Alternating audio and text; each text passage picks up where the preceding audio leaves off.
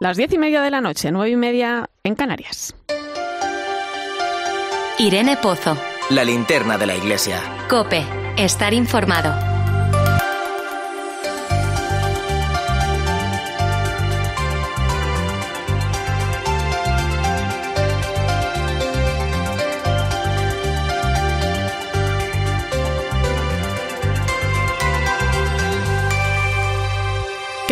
¿Cómo estás? Imagino que consternado por la triste noticia que se ha confirmado en las últimas horas.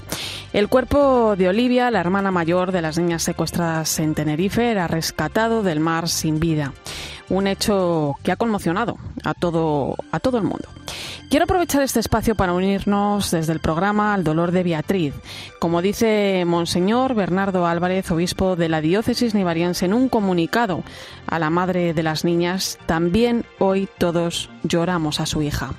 Me vas a permitir que me haga eco de este escrito del obispo y la diócesis de Tenerife, que lo comparta contigo, porque como madre, como creyente, como comunicadora y como parte de la Iglesia es algo que me llega al alma. Es cierto que ante una tragedia de estas magnitudes, una madre no puede aceptar palabras o gestos de consuelo que pudieran ser inadecuadas, nunca capaces de aliviar el dolor de una herida que no puede y no quiere cicatrizar. Recuerda el comunicado algo muy cierto, y es que este sufrimiento encierra en sí el dolor de todas las madres del mundo, de todo tiempo y las lágrimas de todo ser humano que llora pérdidas irreparables. Para hablar de esperanza, dice, se necesita compartir la desesperación. Para enjugar una lágrima del rostro de quien sufre, es necesario unir a su llanto el nuestro. Solo así, nuestras palabras podrán dar un poco de esperanza. Y recuerda también unas palabras del Papa Francisco cuando le preguntaron hace un tiempo, ¿por qué sufren los niños? Y el Santo Padre dijo, ¿de verdad? Yo no sé qué responder, solamente digo, mira el crucifijo. Dios nos ha dado a su Hijo. Él ha sufrido y tal vez ahí encontrarás una respuesta. Pero respuestas en nuestra cabeza no tenemos. Solo si miramos el amor con que Dios da a su Hijo, que ofrece su vida por nosotros, se puede indicar algún camino de consuelo. Como afirma el obispo de Tenerife, también las lágrimas de María, la Madre de Jesús, como las de Beatriz, y en ellas las de todos nosotros han generado esperanza y nueva vida. Que las lágrimas sean nuestra oración y compromiso para hacer posible aquel nunca más ni una más. Descansa en paz, pequeña. Con este mensaje de esperanza al que nos unimos desde este programa, comenzamos el análisis y la información de la Iglesia. Vamos a poner el foco en muchas cuestiones de actualidad interesantes que han ocurrido estos días. Recibe un saludo de quien te acompaña, Irene Pozo, en este viernes 11 de junio. La linterna de la Iglesia. Irene Pozo. Cope. Estar informado. Como cada semana te invito a que te unas a nosotros a través de las redes sociales. Estamos en Religión Cope en Facebook y Twitter, hoy con el hashtag Linterna Iglesia 11J.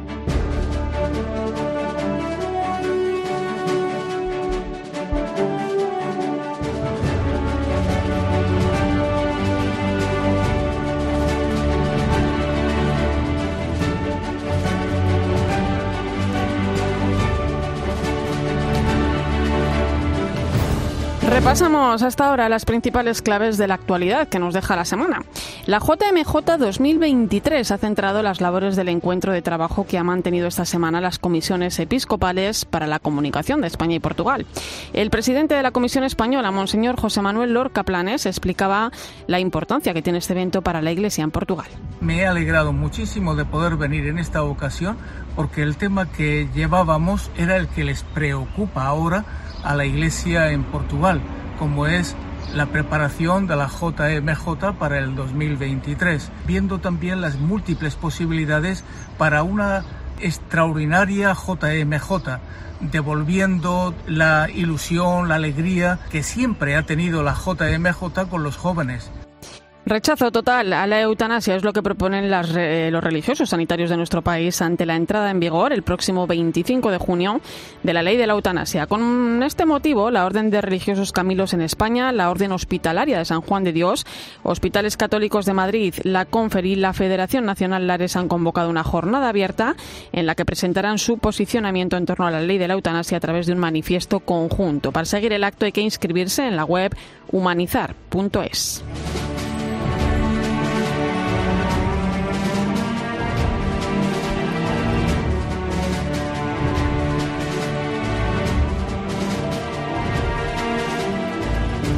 Precisamente sobre la eutanasia se pronunció el arzobispo de Burgos en Herrera en Cope. Monseñor Mario Iceta, que es médico, señalaba que la respuesta al dolor humano está en eliminar el sufrimiento, pero no al que sufre cuando se dice que había una gran demanda social, no comparto esa opinión.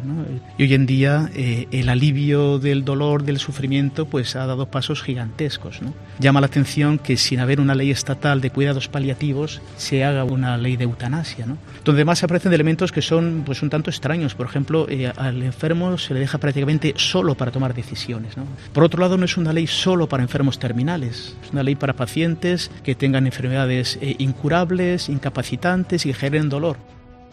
En otro orden de cosas, el arzobispo de Burgos, Monseñor Iceta, también destacó el papel vertebrador que ha jugado la catedral, que ha cumplido 800 años al servicio de la concordia y de la construcción de España y de Europa. La catedral es lugar de concordia porque es un crisol eh, de diversas culturas, del encuentro de la fe con el arte, eh, con la ciencia, con la arquitectura, eh, con el humanismo, hasta con la medicina. Un lugar que es exponente de lo que es eh, eh, la fe católica y por tanto el humanismo cristiano siempre es lugar integrador eh, de todas sensibilidades y de todas las procedencias. Y no sé si te has preguntado alguna vez sobre la labor que realiza un archivero en la Iglesia.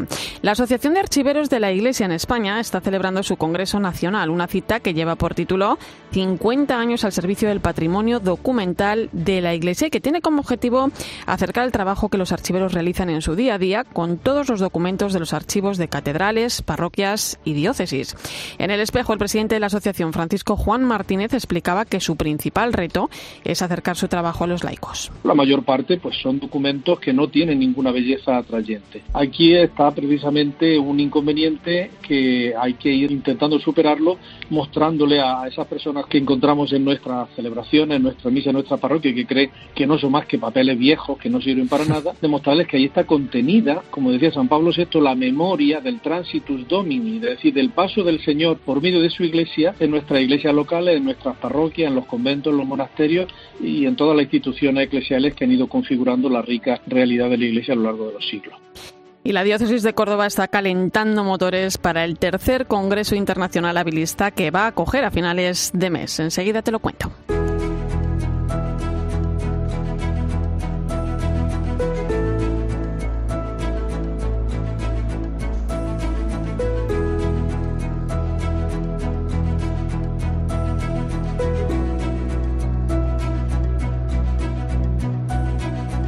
Tercer Congreso Internacional Habilista, una cita marcada en el calendario de forma especial este año, cuando se cumple el 75 aniversario de la proclamación de San Juan de Ávila como patrono del clero secular español y tras la decisión del Papa Francisco el pasado mes de febrero de inscribir la celebración de San Juan de Ávila en el calendario romano general.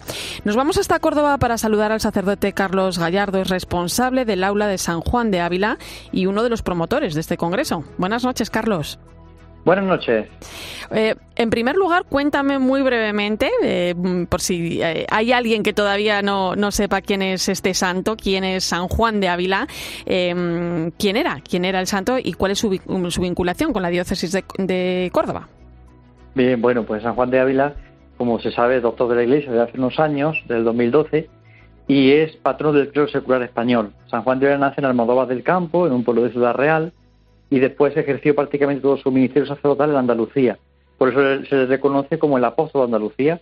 Recorrió calles, pueblos, ciudades, evangelizando y sobre todo destaca mucho en él eh, dos cosas fundamentales, diría yo, entre otras muchas, ¿no? Una escuela sacerdotal que nace con él, es decir, se unen muchos chicos que quieren ser sacerdotes y se preparan con él en su misión. Y luego también una tarea evangelizadora que promueve, que promulga, que enseña el amor de Dios, la experiencia del amor de Cristo. Eso es en el fundamental. No es un catequista, un, buen pedagogo, fundador de colegios, de universidades, pero sobre todo un gran sacerdote. Eh, y este año se conmemora el 75 aniversario de la proclamación del santo como patrón del clero. Eh, ¿Qué significa esto para un sacerdote diocesano como tú, que además es de Montilla, el lugar donde está enterrado? Sí, además tuve cuatro años ejerciendo, ejerciendo el ministerio en la basílica donde está su cuerpo. Yo por eso a veces cuando hablo de San Juan de él digo que es mi amigo, somos amigos y ya tenemos una relación de amistad, ¿eh? con los santos que tienen relación de amistad, si no... Y bueno, pues evidentemente patrono del clero secular español eh, significa mucho, significa que es un referente para un sacerdote. Y además, eh, hace 75 años, en el que el Papa Pío XII, a petición del arzobispo de Granada de aquel momento, lo proclama todavía siendo beato y lo pone como exponente de un modelo sacerdotal, de una mística sacerdotal, es decir, de un eh, seguimiento de Cristo radical en la vida sacerdotal, ¿no? en la vida diocesana, en insertar una parroquia, en una diócesis, en un servicio pastoral y sobre todo eh, en una unión profunda con Cristo, que es lo que él promueve muchísimo los sacerdotes. ¿no? La unión con Cristo, de ahí brota el ministerio, de ahí brota la, tarea apostólica, de, ahí brota la, predicación, la catequesis, todo brota de la experiencia del amor de Cristo y de la unión profunda con Él. Entonces, para nosotros es un referente, es un modelo, y desde, ese momento en el que se proclamó patrón del clero secular, se ha estudiado mucho su doctrina sacerdotal y su mística sacerdotal. ¿Un modelo actual y acorde a, los tiempos que corren, Carlos? Sí, es un modelo actual, porque aunque sea un santo del siglo XVI, eh, el Evangelio no, no, no, caduca, el Evangelio no tiene una etapa, ¿no? Y los santos actualizan siempre el Evangelio. Y el santo en su doctrina es muy actual. De hecho, eh, cualquier carta que uno lee, un consejo que da una religiosa a una mujer afligida, muchas cartas se llaman así, esas son las más preciosas, las que a una mujer afligida, una persona que sufre, son cartas preciosas y su mensaje es muy actual, ¿no? Porque pone la atención en Cristo, que, que no pasa, en Cristo que está siempre en el centro de la vida del cristiano y de la vida del hombre, ¿no? Entonces su mensaje es muy actual y también para el clero, porque nos ayuda a vivir la Eucaristía, a ejercer el ministerio con pasión, a enamorarse de las almas que tienes que salvar y que tienes que redimir en Cristo, es decir, es un referente y sigue siendo muy actual en su doctrina, aunque teniendo en cuenta que estamos hablando de 500 años de diferencia, su contexto social es distinto, aunque en muchos casos no tan distinto. ¿eh? no tan distinto. Eh, eh, Carlos, el próximo 29 de junio comienza en la diócesis de Córdoba un congreso internacional habilista sobre la figura de, de San Juan de Ávila, un congreso que está dividido en cuatro grandes bloques temáticos. Sí, se nos ocurría que en lugar que fuera un congreso pues muy tradicional, ¿no? De conferencias y, y una seguida detrás de otra, pensábamos que era bueno generar como cuatro bloques para fomentar el estudio. Un bloque de historia, otro de teología, otro de espiritualidad y otro de actualidad. ¿no? Entonces, en cada bloque hay tres ponentes con un moderador y lo que se fomenta es que cada ponente pues se ponga un tema en torno a una media hora cada uno y luego el moderador eh, promueva un diálogo entre los ponentes y los participantes del Congreso, tanto presencial como los que participen online. Pueden, pueden participar del diálogo porque lo que se fomenta o se quiere fomentar es precisamente conocer la figura del santo y suscitar el estudio y el conocimiento de, él, de su doctrina. Eh, tenemos esas dos modalidades, ¿no? presencial y también online. Además, en, esa web, en San Juan de Ávila, Córdoba21.com, eh, hay una sorpresa muy especial para todos los que la visiten. Es una visita virtual a los lugares habilistas, ¿no? ¿Qué podemos ver? Sí, bueno, en esa página es interesante porque podemos hacer visita virtual también a la casa de San Juan de Ávila, casa en Montilla, donde él vivió, el, en Montilla vivió por prácticamente los 15, 18 años últimos de su vida, allí donde murió y entonces se puede visitar virtualmente la casa del santo en Montilla y también la basílica donde conservamos su, su reliquia, ¿no? su cuerpo.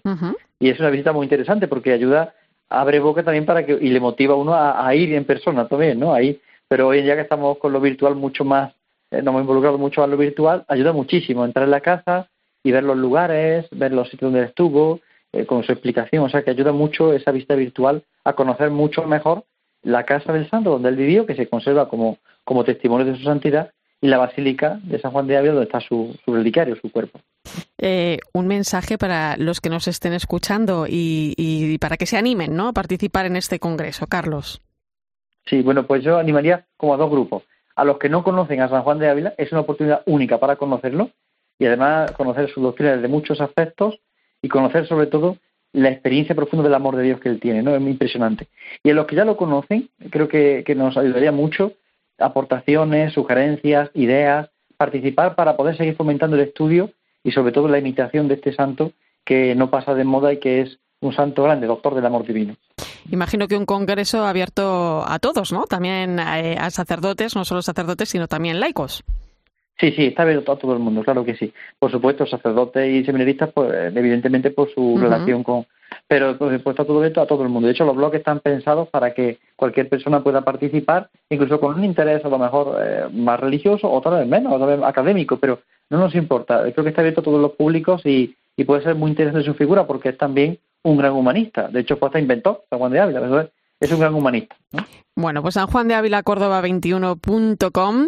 Eh, recordamos esa página web donde está toda la información. Carlos Gallardo, responsable del aula de San Juan de Ávila, promotor de este congreso. Gracias por tu tiempo y vamos a rezar para que el congreso dé muchos frutos. Muchas gracias, gracias a vosotros. Gracias. Escuchas la linterna de la iglesia. Con Irene Pozo. Cope, estar informado. Ponemos el foco ahora en la información más destacada de estos días en nuestras diócesis.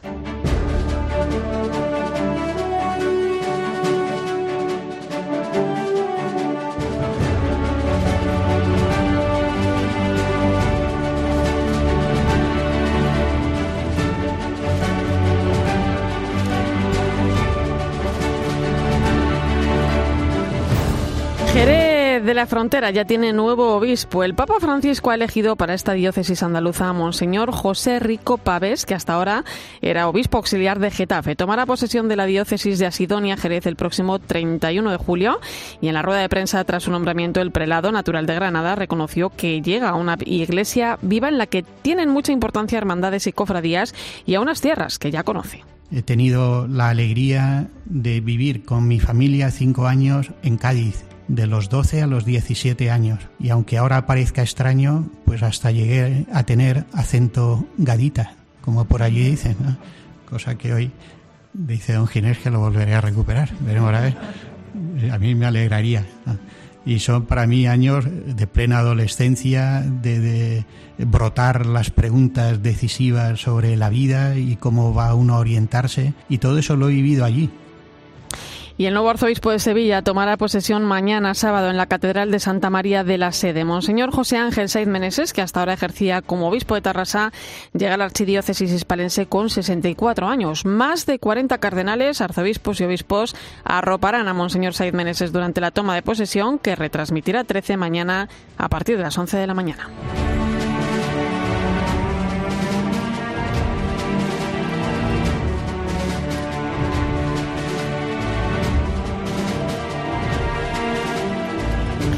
Más cosas. Este domingo la diócesis de Jaén pondrá punto final a los actos conmemorativos del centenario del nacimiento del beato Manuel Lozano Garrido, el beato Lolo, con una misa en la catedral.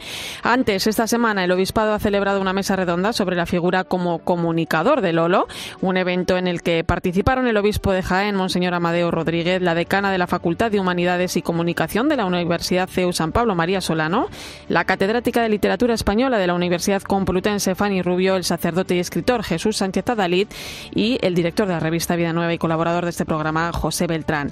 El coordinador de la efeméride es Raúl Contreras. Quiero resaltar la llegada a la Santa Iglesia Catedral de la Reliquia. Es un acontecimiento histórico, la primera vez que las reliquias de Lolo están en nuestra catedral. Verdaderamente está siendo una clausura que pone un hermoso epílogo a todo este año de celebraciones por los 100 años de Lolo.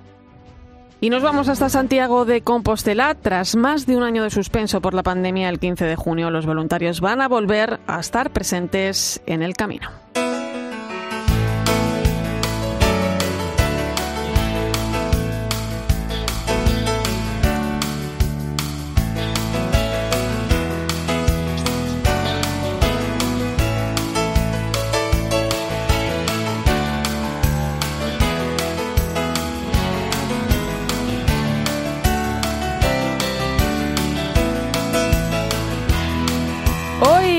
Hacemos memoria de la actividad pastoral de la Iglesia. En ella cabe desde la catequesis, la visita a los enfermos y a los presos, el cuidado a moribundos, la confesión, el acompañamiento espiritual o la acogida. Y hoy queremos hablar de una acogida muy especial, la de los peregrinos que acuden desde todos los lugares del mundo a Santiago de Compostela, la tumba del apóstol. Para ello tenemos con nosotros esta noche en la linterna de la Iglesia a Santiago Reyes. Este joven es responsable del Centro de Peregrinos de Santiago de Compostela que gestiona la Fundación Acogida Cristiana en los Caminos. Santiago, buenas noches. Muy buenas noches. Y no podíamos hablar de voluntarios sin invitar a una al programa. Además, es muy voluntaria, es una voluntaria muy especial. Tiene 75 años y después de haber pasado 45 años en Egipto ha vuelto a Galicia, a su casa, para acoger a los peregrinos que llegan a la tumba de la, del apóstol. Hermana Pilinchi Romero, religiosa del Sagrado Corazón de Jesús. Buenas noches. Buenas noches, ¿cómo está? Pues, pues queriéndote felicitar porque hoy es el Día del Sagrado Corazón. Sí, es nuestra fiesta. Muchas, muchas felicidades, Pilinchi. muchas gracias, muchas gracias. Eh, Santiago, lo primero de todo, cuéntanos qué es la Fundación Acogida Cristiana en los Caminos, eh, cuándo nace, quién la compone, cuáles son sus objetivos. Pues la Fundación Acogida Cristiana en los Caminos es la suma de un montón de iniciativas de la Iglesia, de diócesis, parroquias, congregaciones religiosas, cofradías, que en su lugar, en el lugar en el que están en el camino, pues eh, se dedican a acoger a los peregrinos de diferentes formas, en algunos casos con albergues, en otros casos con iniciativas parroquiales en esos lugares del camino para invitar a los peregrinos a participar en la Eucaristía que se celebra eh, cada día. Son diferentes eh, movimientos, podríamos decir, de la Iglesia que, digamos, conformamos esta, esta fundación pues para trabajar unidos en, en el objetivo común de dar a los peregrinos la acogida que su condición de viajeros de lo sagrado merece. Eh, hermana Pilinchi, ¿en qué consiste el voluntariado en el Camino de Santiago? ¿Qué hace usted en su día a día? Bueno, durante el confinamiento nada, ¿eh? Durante, pero bueno, antes del confinamiento era en acoger en, Santiago, en el centro que tenemos de acogida cristiana en la calle Carretas, a los peregrinos que llegaban para mm, sellar su compostela y ver la credencial, todo el camino recorrido y compartir con ellos, sobre todo escuchar a los que quieren compartir todo lo que han vivido en el camino y para mí ha sido un privilegio enorme porque es muy enriquecedor el, el poder entrar en el misterio de la persona humana, la persona que se puso en camino buscando mm, algo, buscando lo que Dios le quiere decir o buscando sencillamente el sentido de su vida. Eh, Santiago, no sé si el caso de Pilinchi es el habitual. ¿Cuál es el perfil de los voluntarios? ¿Qué edad tiene? ¿Y de dónde son, sobre pues todo, no? Es variadísimo. Eh, los hay que son, como el caso de Pilinchi, religiosas, pero los hay también otros muchos laicos, jóvenes, mayores, españoles, extranjeros. Quizás si hubiera que dibujar así un perfil, como digo, es variadísimo, pero em, sería un extranjero, eh, digamos, amante del camino eh, y muy interesado en, con un interés muy especial en la cultura española. Ese sería quizás un, extranjero de edad jubilada. sería un poco el perfil por dibujar algo, pero es variadísimo. Tenemos universitarios tenemos gente jubilada, es decir, es, muy, muy plural y yo creo que representa también todos los ámbitos de la Iglesia. ¿Cuántos voluntarios eh, eh, conforman la Fundación? Pues el, dato que podemos dar es que en el año 2019, el último en el que tuvimos el voluntariado en marcha, rondó los 300, 280 y algo los voluntarios que participaron ese año eh, en los diferentes puntos de acogida que tenemos. Pero a la vez la base de datos total de los voluntarios que alguna vez han participado con nosotros, pues es en torno a los 1.700 eh, de personas. Em, en este sentido es muy interesante porque muchas personas no disponen de, mucho tiempo para, para ser voluntarias y también les gusta, claro, ser peregrinos, ¿no? Entonces alternan, un año son voluntarios, otro año hacen el camino. Entonces, bueno, esa es la, un poco la forma que tienen de organizarse todas aquellas personas que les gusta el camino y que les gusta también ser voluntarios. Eh, Pilinchi, ¿cómo se ha afectado la pandemia? ¿Cómo, ¿Cómo ha repercutido en la afluencia de peregrinos? Pues pues una barbaridad porque el último año habíamos tenido 340.000 y pico peregrinos y este año quizás Santi lo sepa mejor, pero pero mínimo, mínimo, mínimo. Hemos tenido días en que no había ninguno. Empezaron a venir a partir de, enero. ¿Y pero esos datos lo sabe mejor, eh, mejor Santiago, pero sí es verdad que los voluntarios eh, son gente normalmente que ha hecho ya el camino, que tiene la experiencia de lo que es eh, caminar eh, contemplando la naturaleza, encontrando a gente, teniendo relación con gente del campo que los recoge, que les invita cuando los ve cansados a agua o a vino o a eh, descansar un poco en la, en la sombra o a cogerlos en casa. ¿Y Entonces, eh, pues ese, compartir es riquísimo. ¿Y qué le, qué le pedís? Esta pregunta es para los dos. ¿eh? Primero, primero te pregunto a ti, Pilinchi, ¿qué se le pide al santo en este año jubilar? ¿Qué le pide al santo? Pues eh, lo primero es que nos libere de la pandemia, yo creo, eh, pero sobre todo que nos libere de la pandemia interior que tenemos cada uno, eh, que no acogemos, que no, no somos responsables, que no vivimos para los demás. Todo eso yo creo que es lo más importante, que nos libere y que nos dé una paz interior y una alegría interior que, es el fruto de, de la presencia del Señor en nuestras vidas. Santiago. Pues yo totalmente de acuerdo con lo que dijo Pilinchi y yo daría el, lema del Año Santo que es sal de tu tierra, el apóstol te espera. Yo creo que pues gritando ese, ese, ese sal de tu tierra, ¿no? invitando a esos peregrinos a salir, a, redescubrir nuestra fe, es un poco también lo que le pedimos al apóstol, ¿no? esa fe que, que con, su, con su valentía, que trajo hasta los confines de la tierra, hasta, hasta Galicia, hasta el extremo del fin del mundo, pues esa fe que él nos trajo, que le costó eh, su vida, que la entregó siendo mártir, pues que nosotros también la tengamos, eh, digamos que nos fortalezca esa fe que, que, que, él defendió tanto, que trajo tan lejos, que, que, nos, que nos fortalezca la fe a cada uno de nosotros. Yo creo que eso también se lo pedimos al apóstol en este, en este año santo.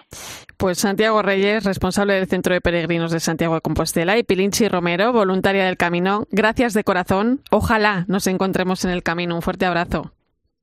un abrazo muy fuerte. Ojalá, ojalá que vengas. Muchas gracias. Gracias, hasta pronto. Y hay que decir también ¿eh? que el Papa Francisco va a recibir en audiencia al arzobispo de Santiago de Compostela el próximo, el próximo lunes. Tendrá ocasión, Monseñor Julián Barrio, de agradecer al Santo Padre esa decisión de prorrogar la duración del Año Santo Compostelano hasta finales de 2022 y de contarle cómo va ese, el desarrollo del Año Santo y, todo lo que se está llevando a cabo con motivo del, del, año, del año jubilar. Son las 10 y 56. A partir de las 11 de la noche, las 10 en Canarias, vamos a poner el foco en lo que está pasando en la Iglesia en Alemania con el tema de los abusos. Se ha formado un poco de revuelo estos días, ¿eh? a raíz de una carta de renuncia que enviaba el cardenal Marx por sentirse corresponsable de la crisis que atraviesan. El Papa no ha aceptado su renuncia. ¿Qué está pasando? Enseguida lo vamos a analizar. Antes recuerda que puedes seguirnos en redes sociales, estamos en Religión Cope en Facebook y Twitter, hoy con el hashtag Linterna Iglesia 11M. ¿Y tú qué piensas? Escribe a Irene Pozo en Twitter en arroba religión-cope y en nuestro muro de Facebook Religión Cope.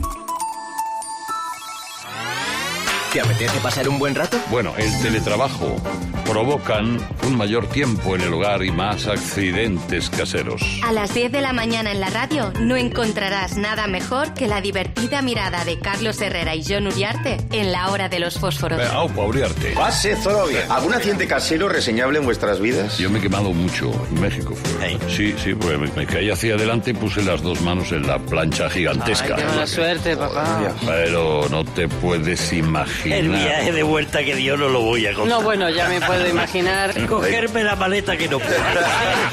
De lunes a viernes, de 6 a 1 del mediodía, el mejor entretenimiento lo escuchas en Herrera en Cope. Picasso dijo, que las musas te pillen trabajando. Balduero una cepa 2016. Una sola botella por cepa. Las musas vinieron a Balduero y nos pillaron trabajando. Pídelo en restaurantes, en tiendas especializadas en bodeboca.com o en baldueroencasa.com. Bébete el arte de Balduero. Campeones, líderes, cracks. Los has llamado de todo. Y ahora los llamarás profesores. Porque la generación más increíble de periodistas deportivos te va a dar clase en el curso de especialista en periodismo deportivo. Es hora de salir del banquillo, saltar al terreno de juego y tener tu primera oportunidad con prácticas remuneradas. Descubre todas las técnicas y todos los secretos del periodismo deportivo en el curso de especialista en periodismo deportivo de la Fundación COPE. Título propio de la Universidad CEU San Pablo. Infórmate en el 670 9808 o en info arroba fundacioncope.com. Escuchas la linterna de la iglesia. Y recuerda, la mejor experiencia y el mejor sonido solo los encuentras en cope.es y en la aplicación móvil. Descárgatela. Triturado y al vacío. Como sano y menos lío. Batidora para triturar, batir y conservar al vacío. Compra la Bosch en tu tienda en nuestra web o llámanos. Bosch. Si lo ves todo negro, mejor que lo veas cinto. Protos 27. Acertarás. Elige el aire acondicionado con la mayor eficiencia energética. Elige Mitsubishi Electric con el sistema de filtrado Plasma Quad para que disfrutes de la mejor calidad de aire interior. Cuídate, cuídalos. Siempre contigo, Mitsubishi Electric.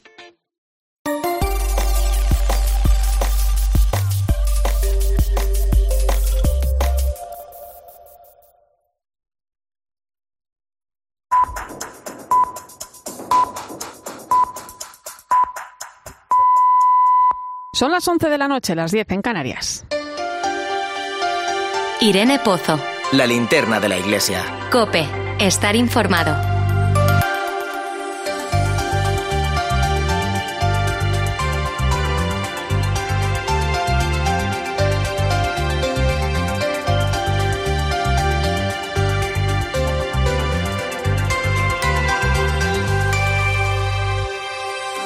Es viernes y como siempre hasta ahora viajamos hasta el Vaticano con nuestra corresponsal Eva Fernández. Buenas noches Eva. Muy buenas noches, Irene. Oye, empezamos con una historia de esas que nos gustan, porque el Hospital Bambino Jesús, el conocido como el Hospital del Papa, ha realizado el primer trasplante de corazón pediátrico de un donante positivo en coronavirus, Eva. Sí, ha sido una noticia fantástica, la verdad, y muy esperanzadora, que nos sirve además para recordar a todas las instituciones sanitarias impulsadas por la Iglesia que en tantas partes del mundo se encuentran en la vanguardia de la atención a los enfermos, como ocurre con este fantástico hospital que mm, en su especialidad de pediatría es de los más importantes del mundo. Y además, Irene, mm, lo que no todos saben es que atiende de forma gratuita casos muy difíciles de niños provenientes de países pobres que no hubieran sobrevivido sin llegar aquí a Roma al Bambino Jesús. Y lo que ha ocurrido realmente con el caso que cuentas ha sido increíble porque, mm, porque este adolescente de 15 años que ha recibido el trasplante se encontraba ya en una situación crítica. Llevaba dos años en lista de espera e incluso había sufrido un paro cardíaco, mm, por lo que mm, se le estaba manteniendo con vida con un corazón artificial. Entonces, ¿qué ocurrió? Pues que se encontró con un, se encontró un donante, pero ese donante tenía COVID y fue necesario el, corazón de ese donante, me refiero, ¿no? Tenía, tenía era, era positivo al COVID y fue necesario mm, obtener un permiso especial del Centro Nacional de Trasplantes porque eh, inicialmente mm, se prohíbe trasplantar un órgano con COVID, mm, no está permitido hasta el momento, pero bueno, los médicos dieron mucha seguridad y la situación era vida o muerte y lo importante, Irene, es que este chico ha salido adelante y su corazón funciona sin problema. Por lo tanto, hay una, grandísima alegría en el Bambino Gesù y en toda Italia. Qué alegría, sí, señor. Oye, qué bonita también la carta que ha enviado el Papa en respuesta a la invitación eh, para visitar el, el santuario de Guadalupe con motivo del año jubilar que vienen celebrando, ¿verdad?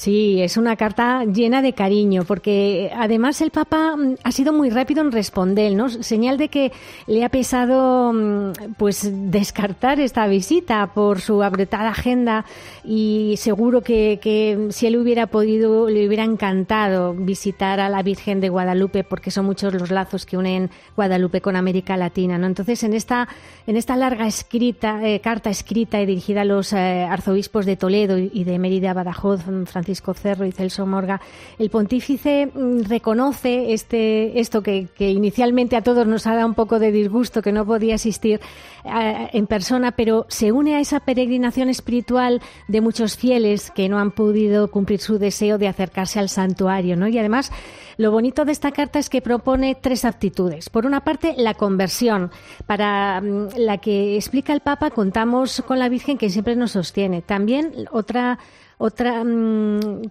circunstancia, otro consejo que nos da el Papa es la actitud de abandono filial en esa Betania de Marta, de María y de su hermano Lázaro donde nuestra oración encuentra desahogo mm, a los pies de, la misericordia. Es que el, Papa realmente esta carta se, se, ve mm, tanto cariño que ha puesto porque es que cada una de las frases, de las palabras es para pensarla, para meditarla, porque la tercera, mm, explica el Papa, esa tercera actitud es más bien un proyecto de vida, ¿no?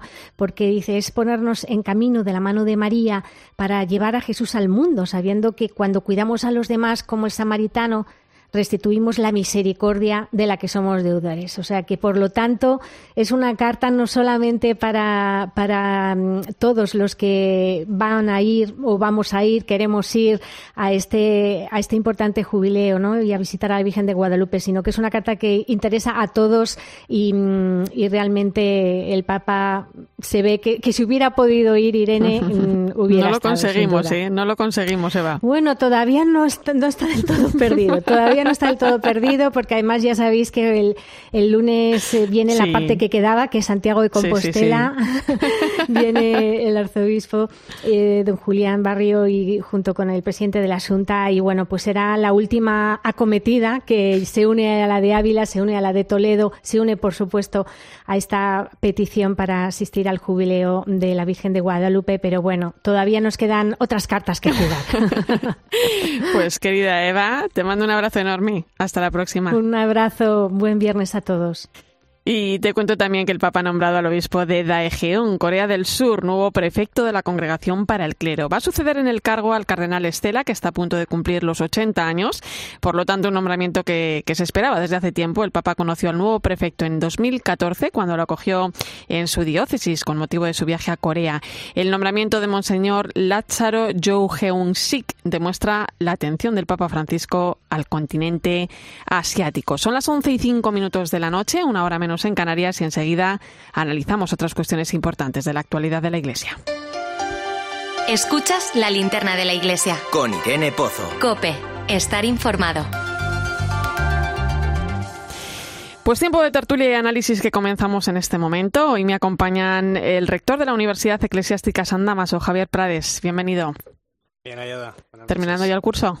Bueno, queda todavía, queda todavía un margen, pero vamos, se han acabado las clases, estamos acabando los exámenes y bueno, queda lo que queda ya es de otro estilo. Y Silvia Rozas, directora de la revista Eclesia, bienvenida. Creo que recién llegada de Bilbao. Totalmente, Bilbao, Loyola, Madrid. ¿Has hecho la ruta? De todo. Una visita rapidísima a Loyola. ¿Qué tal? Muy bonita. En Bilbao con Darío Menor, mm. hablando de la comunicación y del año ignaciano, o sea que un, un día completo. Un día completo y un regalo también, ¿eh? Bueno, pues vamos a empezar con un tema que estos días ha dado, ha dado varias vueltas. Hablo de lo que está pasando en la Iglesia en Alemania con el tema de los abusos, que, que llevaba al cardenal Marx a, su renuncia, aunque el Papa no la ha aceptado. Voy a ver si soy capaz de contextualizar la situación muy brevemente. Vamos a retroceder unos días en el calendario, al 21 de mayo, hace tres semanas, que es cuando el cardenal Marx, eh, el que fue presidente de la Conferencia Episcopal Alemana entre 2014 y 2020, envía al Papa una carta en la que presenta su renuncia por sentirse corresponsable de la crisis por los abusos del clero cometidos en las últimas décadas. Uno de los casos más sonados es el de Colonia. El pasado mes de marzo se hacía público un informe solicitado por la propia archidiócesis que revelaba que entre el año 75 y 2018 hubo 202 agresores, casi dos tercios pertenecientes al clero y al menos 314 víctimas, la gran mayoría, eh, por no decir todas, eh, eran menores de edad. Tras esto, el Papa dispone una visita apostólica a la que envía al cardenal de Estocolmo y al presidente de los obispos holandeses para examinar la situación pastoral y la gestión de los casos de abusos en, la archidiócesis alemana. Y mientras tanto, el cardenal Marx, como decíamos, hace llegar su renuncia al Papa asumiendo esa parte de corresponsabilidad eh, en todo esto. Habla no solo de fallos personales, errores administrativos, sino también de un fallo institucional sistemático. El Papa no ha aceptado la renuncia, ahora hablaremos de ello. Antes eh, os pido una valoración de lo que está ocurriendo, de lo que ha llevado, eh, bueno, lo que le ha llevado ¿no? al, cardenal Mars a presentar esta, esta renuncia al Papa. Javier. Aparece ahora con mayor fuerza en Alemania, lo habíamos visto en Irlanda, que fue el epicentro. Después lo hemos visto muy fuertemente en los Estados Unidos, quizá también en Chile. Y ahora la situación en Alemania, pues probablemente por la concentración de, de episodios y de situaciones, hace que, que se entre como con más determinación y con más detalle, ¿no? Y el hecho de la renuncia al cardenal Marx le ha dado, quizá a diferencia de otros lugares, como una resonancia y un acento distinto, ¿no? Yo creo que aquí tenemos en primer lugar como la, el, darnos cuenta de que, de que el, sufrimiento de las víctimas, que son siempre muy jóvenes, en algunos momentos o en muchos momentos ha podido quedar subordinado a, otras consideraciones. Yo creo que ese es el, aspecto más doloroso porque, porque el, daño que se inflige a, un joven eh, en, este nivel profundo del afecto y de, y de las relaciones humanas es gravísimo y, creo que estamos aprendiendo con mucho, con mucho dolor y con, y con mucha corrección que eso no puede estar eh, subordinado a ninguna otra consideración. Ese es un aspecto que a mí me parece que está como ratificándose con cada una de estas eh, situaciones en las que en las que hemos ido a las que nos hemos ido refiriendo. Y además que el cardenal Marx ha puesto sobre la mesa su dimisión eh, en un ejercicio de corresponsabilidad. Personal y comunitariamente. Y esto quizá pues a, todos nos hace reflexionar un poco sobre también nuestras actitudes. Pero claro, es que en, Alemania en cerca de 70 años estamos hablando eh, de unas cifras muy altas. Cualquier cifra es escandalosa, ¿no? Pero claro, cuando en cerca de 70 años estamos hablando de 3.600 casos de abusos a menores jóvenes, más de 1.600 clérigos, mm, claro, Mm, pues yo comprendo que un arzobispo pues reflexione sobre su pastoreo. Tú fíjate, porque el cardenal más le dice al Papa que tiene la impresión de que en la gestión de abusos se ha llegado a un callejón sin salida, ¿no? Y que algunos representantes de la Iglesia no quieren aceptar esa parte de, de la responsabilidad, ¿no? En consecuencia, dice, adoptan una actitud hostil hacia cualquier diálogo de reforma y renovación en relación con la crisis de los abusos sexuales. Claro, es que es un poco la política también que, que, critica el Papa Francisco en su carta, ¿no? La política del avestruz, es decir, no querer ver la realidad. Eh, mm, al final, bueno, pues es asumir, la asumir con humildad nuestra pobreza, pero poner remedio a ello. Pero para eso, desde luego, como dice el Papa, pues hay que descalzarse y pedir perdón.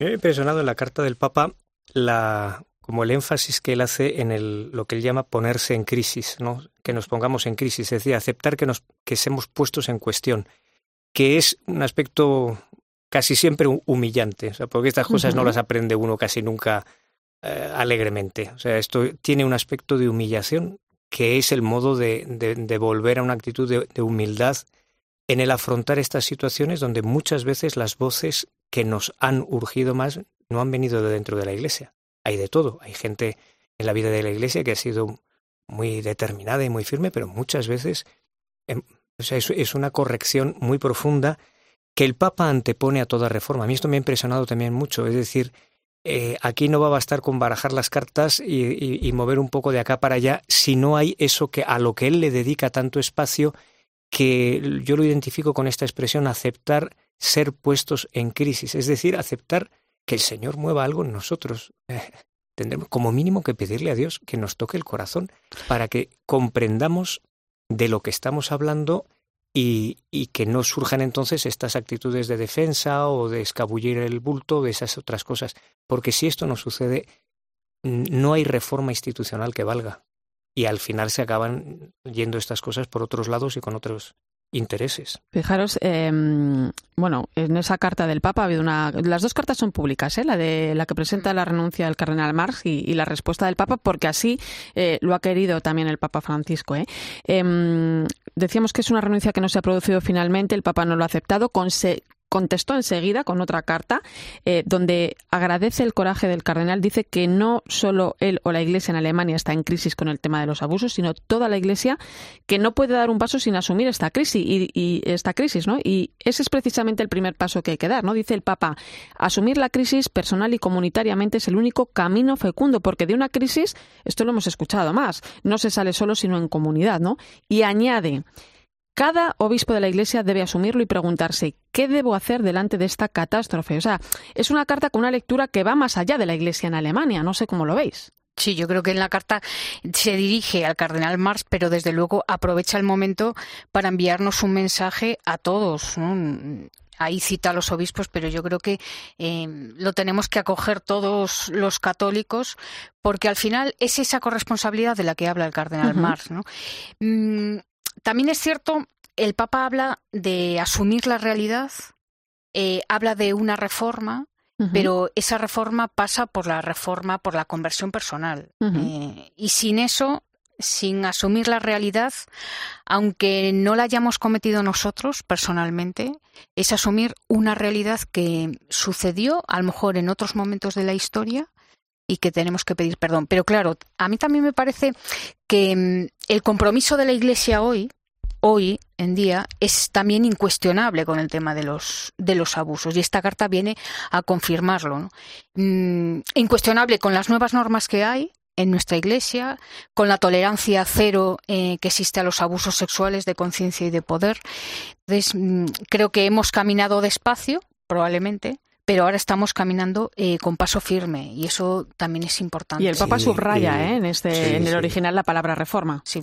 Claro, yo creo que ahí es donde ya se abre, a partir de esto que acabamos de decir, un camino de reforma de la Iglesia en positivo para, digamos, proseguir con la misión evangelizadora. Yo lo he visto por el eco que tengo en Irlanda, en Estados Unidos, que es que la Iglesia se queda paralizada, porque es un desconcierto y es una extrañeza que frenan la tarea eh, misionera y evangelizadora. Por eso a mí me ha parecido muy interesante, digamos, que a partir de, de esta purificación, de esta disposición, de esta actitud de disponerse a purificación, haya como una propuesta de renovación eclesial para la cual el Papa está invitándonos muchísimo a la sinodalidad, eh, a la conciencia de, todo el pueblo de Dios de bautizados con el sentido de la fe propio de la Iglesia, porque la Iglesia es una realidad de fe. la Iglesia no es una multinacional. O sea, aquí no va a bastar con aplicar protocolos mm, similares, sino que tiene que coincidir la luz del Espíritu que nos corrige y que nos desplaza con la luz del Espíritu que nos relanza con coraje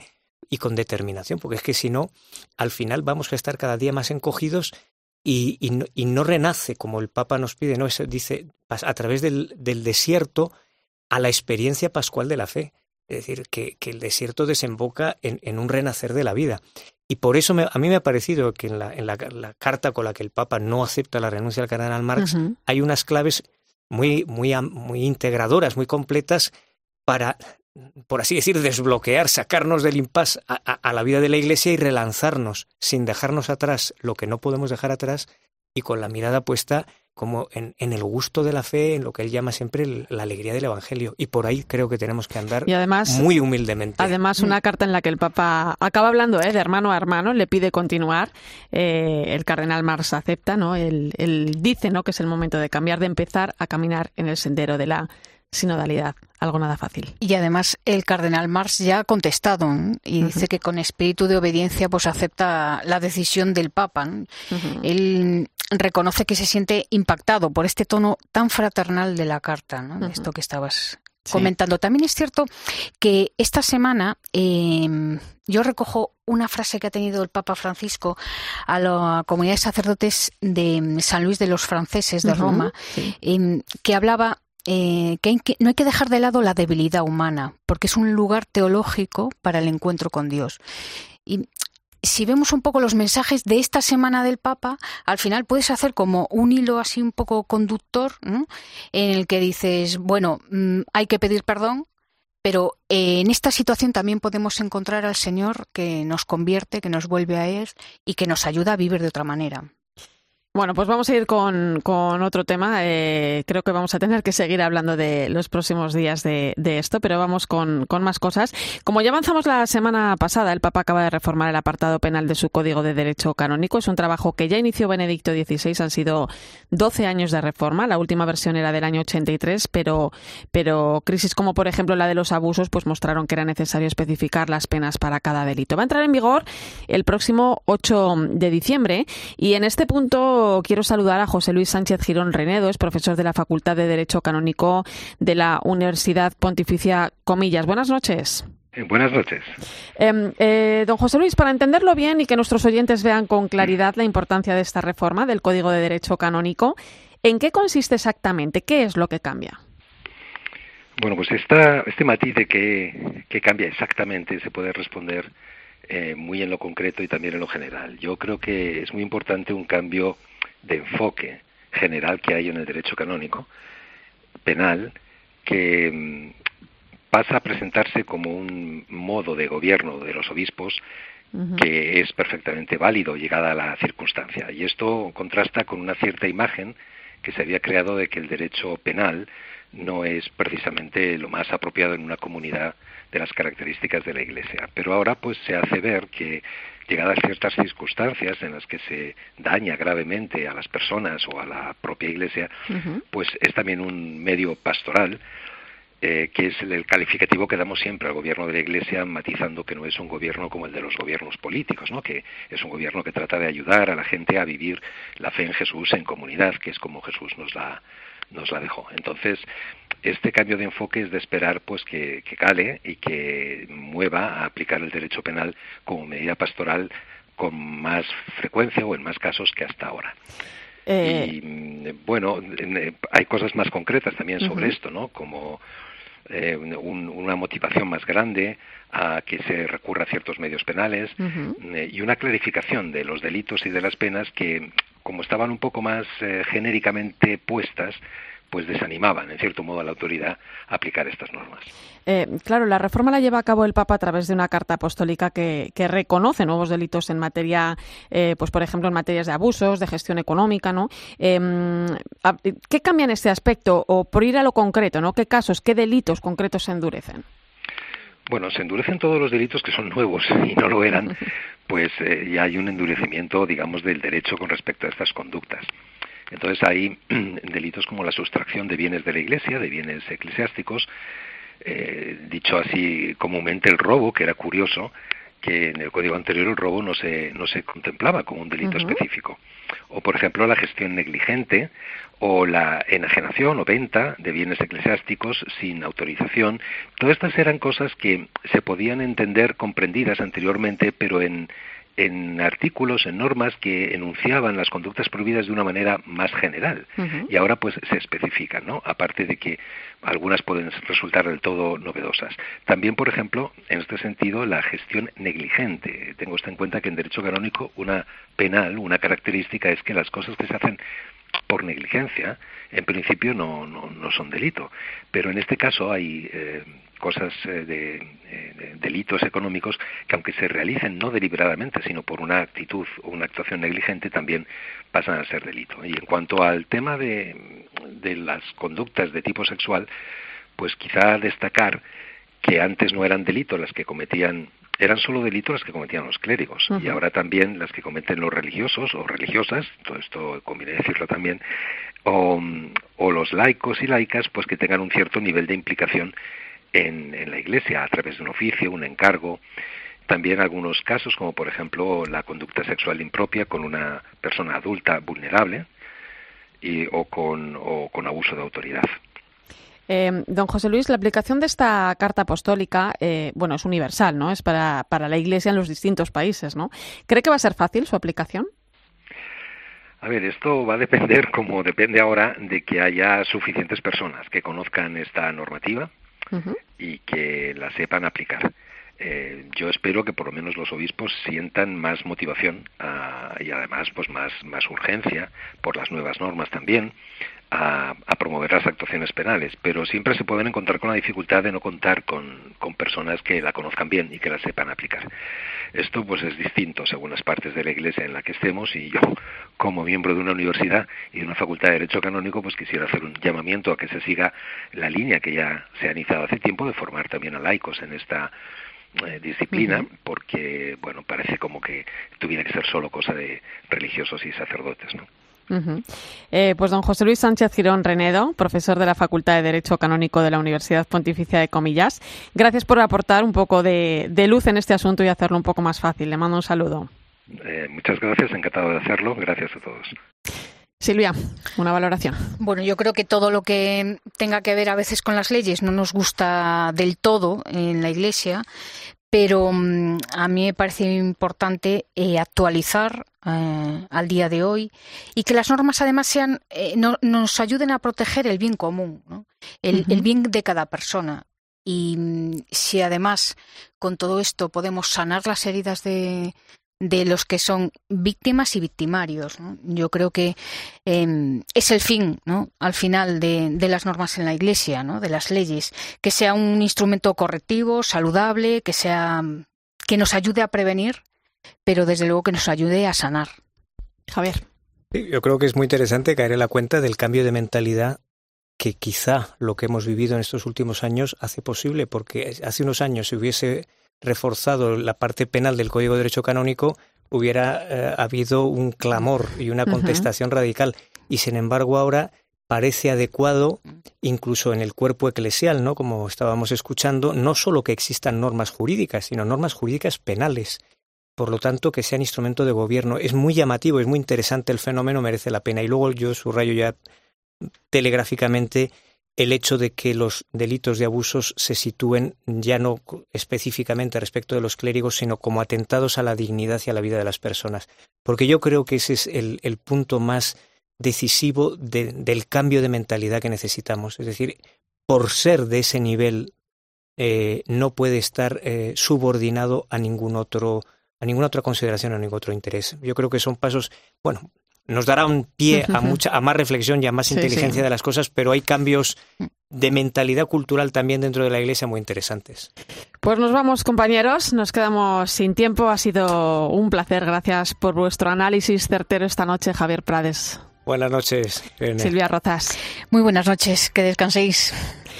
Y mm, hoy nos despedimos recordando una frase del, del, discurso que pronunció el Papa Francisco en el 50 aniversario del Sínodo de los Obispos en el año 2015.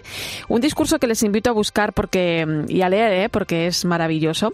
Y el Papa habla de sinodalidad como el camino que Dios espera de la Iglesia. Y en una de esas frases dice, una Iglesia sinodal es una Iglesia de la escucha, con la conciencia que escuchar es más que oír.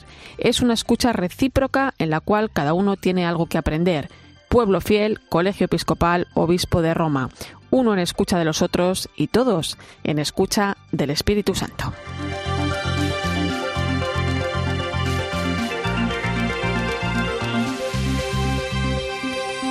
Gracias por acompañarme esta noche mantener la linterna de la iglesia encendida. Te quedas ahora con el partidazo de Cope y Joseba Larrañaga.